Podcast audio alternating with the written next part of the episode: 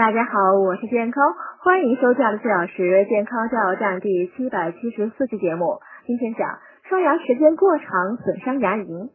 刷牙呢是我们每天都要做的事儿，但有时刷牙呢不仅未起到护牙作用，反而伤了牙龈。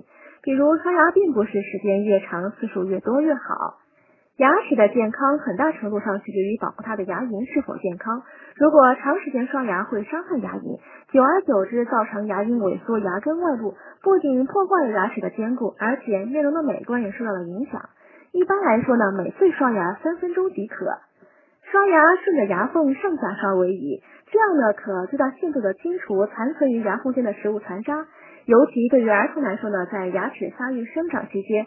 长期采取左右的刷牙法固然容易掌握，但极易造成牙齿的排列不整齐，影响牙齿的正常发育。